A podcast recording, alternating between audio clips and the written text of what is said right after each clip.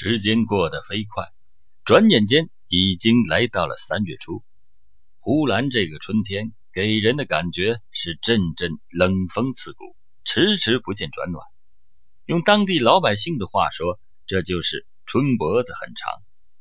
刘志勇被害案件发生以后，呼兰公安局的刑侦人员和省公安厅防暴队员若干人在刘文家附近隐蔽埋伏了十多天。在没见有什么异常动静，才将大多数人撤离。每天只留下两个人继续埋伏监视。在刘文家北面隔道住着呼兰本地的老工人陈九明。陈师傅今年五十多岁，几个闺女都已经出嫁了，平时只有陈师傅与老伴儿两个人在家。大年二十八那天晚上，大概晚上八点多钟。老伴儿在厨房收拾碗筷，陈师傅坐在屋里看电视。这时，突然门敲响了几声。陈师傅打开门一看，是一位老人站在了门前，年纪比自己要大很多，胡子上挂着冰霜花，脸色冻得却青，看样子是远道而来，在外边待的时间已经不短了。你找谁呀？陈师傅问道。哦。我来找原先住在这儿附近的张老蔫儿，快过年了，想来看看他。没想到他已经搬家了，想向老弟打听一下他去哪里了。老人回答道，一脸的黯然。陈师傅见老人冻得直哆嗦，连忙让他进屋来说话。老人进来之后，摘下了狗皮帽子，露出了花白的平头。陈师傅递给了他一杯茶水，老人忙点头说：“喝点茶水香，热乎热乎。这外边可真够冷的了，谢谢老弟啊。”陈师傅见他喝完一杯，又给他倒上，又递上一根烟，看他抽着，然后又问道：“张老蔫儿搬走大半年了，你俩认识？他没有告诉你吗？”“没有，他当初帮过我，但后来离得远了。”不怎么来往。今年我手头宽着点给他买了点东西，想送给他。老人抽了口烟，回答道：“陈师傅也注意到，老人进屋后将一袋东西放在了墙边上。”陈师傅说：“我也不知道了，张老蔫啊，搬哪儿去了？或许啊，周围有人知道吧。”老人点点头，没有再说什么。老人坐在那里，喝着水，抽着烟，拿眼睛打量了屋子一圈，说道：“你这房子挺好吧？挺宽敞啊！我俩住是宽敞点孩子要都回来就不宽敞了啊！那是，那是。”老人点头称是，又坐了一阵子，似乎是抽够了烟，喝够了水，也暖和够了。那人站起身，戴上帽子。和陈师傅告别，我走了，谢谢老弟了。张老蔫儿搬到哪里？我过完年再打听。说完，出门就走了。陈师傅送走老人，回到屋里，心里还纳闷奇怪，他似乎没有对张老蔫儿特别上心，知道对方搬走后，就不想知道搬到哪里去了。那他来干什么？更让陈师傅心里发懵的是，那人的眼神有点让人琢磨不透。一般年纪大一点的人都有点老眼昏花的样子，可那个人却不然，眼睛后面总好像还藏着什么东西。此时电视里正演着节目，陈师傅和老伴儿一起坐下来观看，刚才的事情就抛到脑后了。陈师傅觉得他刚看了没多大一会儿，就听到外面。砰砰砰！传来了三声枪响。陈师傅在当年年轻的时候当过民兵，所以他能听出枪声和鞭炮炸响的区别。当时他心里咯噔一下，想再听听，却好一会儿也没有了动静。他起身出门，来到院里，四周静悄悄的，似乎什么也没有发生过。于是他又回到屋里看电视，不想。半个多小时以后，大批的警车、摩托车相继呼啸而至，他才知道前院出事了。难道是？陈师傅脑中闪过的第一个念头就是当晚来的他家那个老人，不大可能。他那么大岁数了，看他走道都费劲了，怎么能干这么大的事儿？陈师傅随后就把自己否定。第二天，他又把自己的怀疑讲给老伴儿听。老伴儿说他犯神经，说那老家伙八成都有七十岁了，走道都直打晃。刘志勇三十来岁，身强力壮的，那老家伙能是对手？嘿，你就没事啊，别瞎猜闷了。经老伴儿这么一说，他觉得也是，便把报案的想法撂了下来，心想别没事找事儿了。这些天，厂里街道连续召开发动群众大会，动员大家举报任何一件可疑的事情，不放过任何一个可疑之点。陈师傅思想里反复斗争之后，终于决定把那晚发生的事情报案。不过，他也有一些担心，怕是自己多疑，给公安局添乱，也给自己惹麻烦。于是，他决定要讲。也只能当公安局长一个人面前讲，是对是错就凭局长去判断吧。赶上周三休班的这一天，陈九明来到了县公安局，门卫值班室的人员拦住了他，他说要找张局长反映情况。值班人员说张局长正在开会，别人行不行？他说不行，专门要找张局长，这事儿只能当张局长说。你们要给我找，我就说；要不给我找，我就回去了，不说了。值班人员很认真，忙说：“请你等一等，我给二楼挂个电话，让他们报告一下张局长。”没想到电话挂过去，不大一会儿，张福田局长就亲自下楼来了，热情地把陈师傅领到了自己的办公室，还亲自为他倒上了水，递上了烟，这让陈师傅感动的有点慌。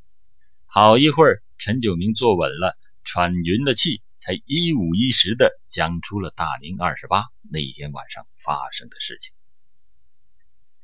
张局长，不瞒您说，当晚外边的那枪声一响，我这心里啊咯噔一下，会不会是……哎，我这心里真是那么想着来着。那你为什么不早点报案呢？这都过去二十多天了，我心里没底呀，拿不准哎，到现在我也拿不准。你寻思，他都六十岁，快七十岁的人了，能干了这事儿，不靠谱啊！可我总感觉他那眼神儿和别人不一样。那你看他会不会是化妆成老头？本来三四十岁，化妆成了六七十岁？那那不可能，那不可能。那天晚上我俩坐得很近，我看得很清楚。人这要是老了，藏不住。脸上可以化妆，可脖子和手你化不了。你你瞅瞅我脖子上和这手上的青筋和皱纹，藏得了吗？那家伙比我这还老的很多呢。你看他像干啥的？像不像农民？他穿一身黑，棉袄棉裤外边都有裤罩。陈师傅回忆着，他说：“是我的老亲，像是从我老家来的。”可我怎么看他也不像一个没有见过世面的庄稼人呢？不，他他他绝对不是个农民。那你看他像不像一个干部？比如厂里的干部、机关干部，退休了的那个样子？也不像干部。厂里的干部、机关的干部我都见多了，他不像。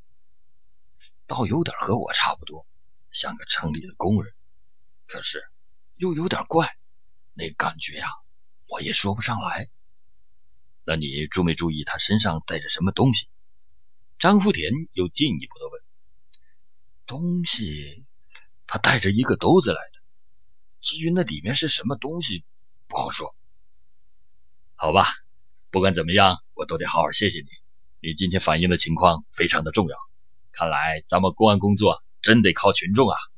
再有什么情况，希望能及时的告诉我们。张福田起身把陈师傅送到走廊里，和他握手道别。送走了陈师傅，张福田立即把这一情况在破案领导小组例会上汇报了。刘野听完情况以后，沉思了片刻，突然手一拍桌子，醒悟道：“嗯，也许我们的误区就在这里。六十岁，这以往我们侦查的范围都在六十岁以下，六十岁以上的都漏掉了。”坐在刘野左侧的省公安厅刑侦专家、高级痕检工程师崔道直摇了摇头：“六十岁以上的可能性有，但不大。很明显，张富贵、何瑞辰、刘志勇这几个干警都是三十多岁的人，正值身强体壮。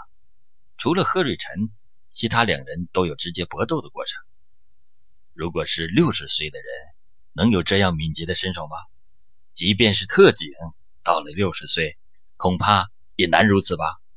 再说，在巴彦县万发镇，贺瑞辰的家中，有程老师和王敏母女的三人与凶犯当面相对，他们都认为凶犯看上去在三十岁左右。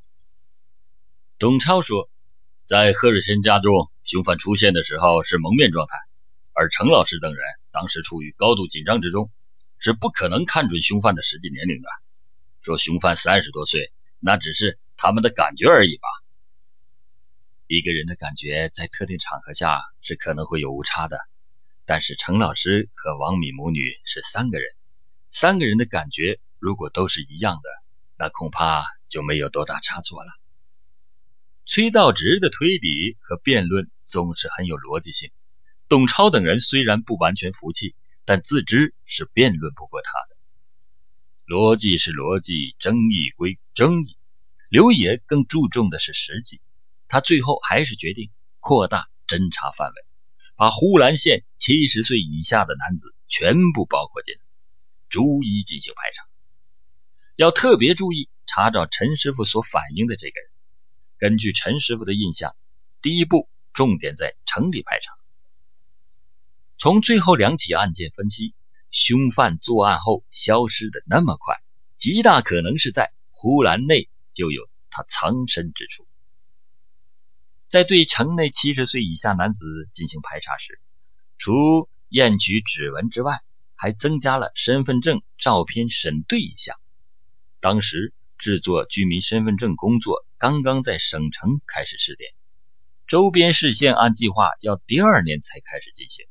经过破案领导小组的请示，又经省委、省政府同意，省公安厅决定率先在呼兰开始试点，从省里调集力量，为呼兰十八岁以上全体居民制作首批身份证。这项工作按照居民户口所在地，在呼兰县的所有派出所设置专项的工作站点，同时一起进行。果然，很快就有了收获。当晚到陈师傅家做客的那名老人找到了，然而真相浮出水面的时候，却让所有的人都大跌眼镜。原来这名老者叫李瑞振，是火柴厂的一名退休工人，而他来找张老蔫儿，并不是表示感谢，而是来寻仇的。原来好多年以前，李瑞振和张老蔫儿都是火柴厂的工人，关系还不错。可后来，李瑞振发现张老蔫和他老婆不清不楚，两人为此还干了一仗。